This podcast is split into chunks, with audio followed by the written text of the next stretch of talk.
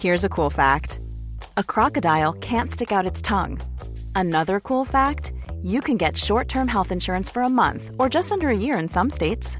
United Healthcare short term insurance plans are designed for people who are between jobs, coming off their parents' plan, or turning a side hustle into a full time gig.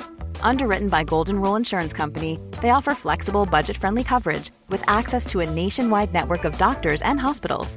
Get more cool facts about United Healthcare short term plans at uh1.com.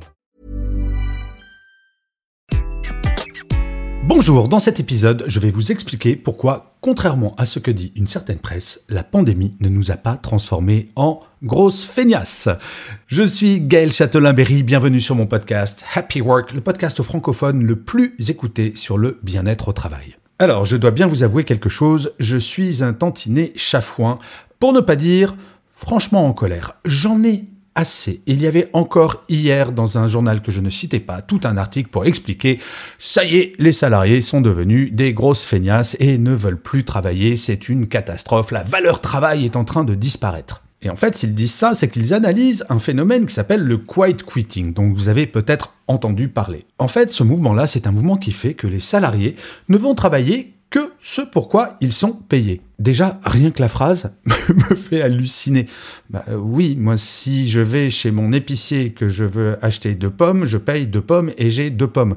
Pourquoi, en tant que salarié, si on me paye pour travailler un nombre d'heures, pourquoi je devrais travailler plus sans être payé plus? Mais bon, ça, c'est un autre débat dont on parlera un tout petit peu plus tard. Selon une étude qui vient de sortir de l'IFOP, 43% des salariés admettent ne fournir que ce pourquoi ils sont payés. 43% disent ne pas s'impliquer plus que nécessaire. Et c'est en hausse de 6 points par rapport à la même étude qui avait été faite en 2003. Donc il y a véritablement une tendance à l'augmentation.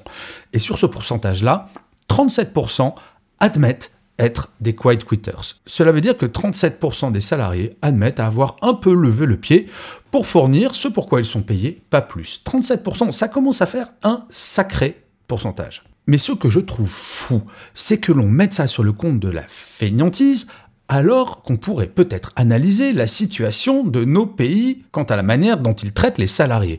Nous parlons aujourd'hui, dans les pays dits industrialisés, de plus de 10% des salariés qui vont faire un burn-out. 10%. Je ne sais pas si vous vous rendez compte, au niveau de la France, cela représente 2,5 millions de salariés qui sont, au moment où je vous parle, en burn-out sévère. L'étude d'empreinte humaine qui est faite très régulièrement a montré que plus de 40% des salariés sont en situation de détresse psychologique, plus de 40% en détresse psychologique.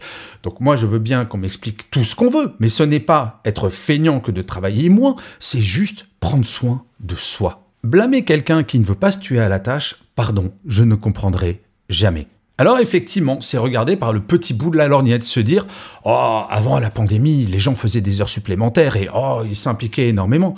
Oui, sauf qu'aujourd'hui, il y a une petite différence, notamment en France. Vous savez pourquoi les gens maintenant refusent de faire des heures supplémentaires, refusent de s'impliquer plus? Parce qu'ils ont le choix. Et oui, il y a un autre mouvement, enfin deux autres mouvements plus exactement. D'un côté, la baisse du chômage, et de l'autre côté, la baisse du nombre d'actifs qui fait que oui, le mouvement de baisse du chômage va s'accélérer. Et contrairement à une époque que j'ai connue au siècle dernier, où on pouvait dire à un salarié, dis donc, si t'es pas content et si tu fais pas tes heures supplémentaires, il y en a 10 qui veulent ton boulot, donc si tu veux pas être au chômage, fais ça. Eh bien, aujourd'hui, un salarié, si on lui dit, dis donc, il faut que tu fasses des heures supplémentaires et on va pas te payer plus, eh bien là, le salarié pourra dire, eh, dis donc, si tu me reparles encore une fois comme ça, il y a 10 entreprises qui veulent me recruter. Et en fait, l'erreur d'analyse de toutes ces personnes qui disent que les gens sont devenus feignants, c'est qu'ils ne repensent pas la relation au travail. Et quand je dis qu'il faut remettre le travail à sa juste place, il y a un re. Car cette place que nous avons donnée au travail durant les dernières décennies, cette place qui est de plus en plus importante dans notre vie en général, elle est très récente et a été accélérée par le numérique qui a fait que oui, le travail envahit absolument tous les éléments de notre vie personnelle. Et en fait, aujourd'hui, les salariés ont enfin possibilité de prendre soin d'eux. Et ce qui est quand même très paradoxal, c'est que pour la première fois dans l'histoire de l'humanité, lors de cette pandémie, l'économie mondiale s'est mise à l'arrêt pour une chose, prendre soin des êtres humains. Eh bien, la leçon a été retenue. Maintenant, les salariés veulent prendre soin d'eux. Ils ne veulent pas faire de burn-out, ils ne veulent pas être stressés, ils ne veulent plus passer leur vie au travail. Ce n'est pas être feignant, c'est juste retrouver un équilibre qui avait été perdu, notamment depuis les années 80 du siècle dernier. Les personnes qui vont expliquer que le mouvement du quiet quitting est un mouvement de feignants sont des gens qui veulent revenir à l'ancien monde, qui ne comprennent toujours pas que l'humain est fondamental.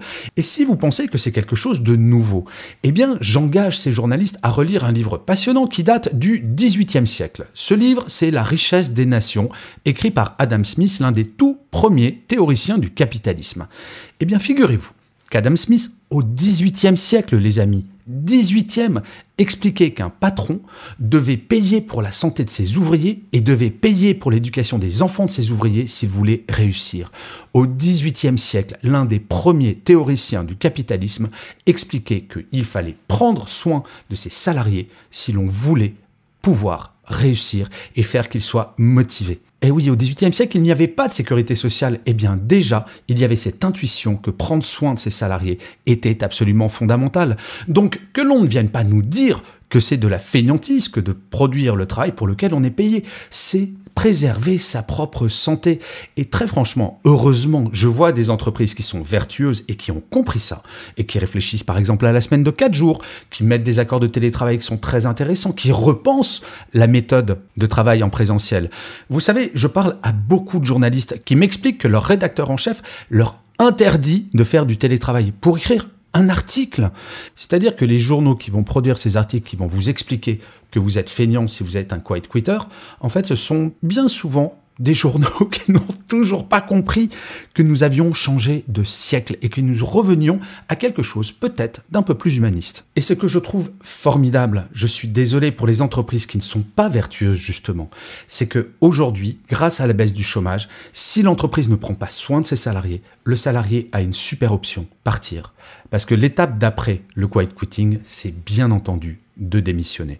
Et ce qui est intéressant, c'est que les statistiques ont tendance à montrer que les quiet quitters sont plutôt des seniors, mais qui vont rester dans l'entreprise parce que c'est vrai. Encore aujourd'hui, le marché de l'emploi pour les seniors est un petit peu moins dynamique. Mais écoutez-moi bien, je vous le signe, dans l'année qui vient, cela aura changé. Bref, réjouissons-nous de ce qui se passe en ce moment parce que on prend soin de l'humain. Nous ne pouvons pas nous satisfaire du niveau de burn-out qu'il y a dans nos sociétés et du niveau de stress. Oui, il y a moyen de travailler sans pour autant souffrir. J'en suis convaincu. Et c'est d'ailleurs pour cela que Happy Work existe. Je vous remercie mille fois d'avoir écouté cet épisode de Happy Work ou de l'avoir regardé si vous êtes sur YouTube.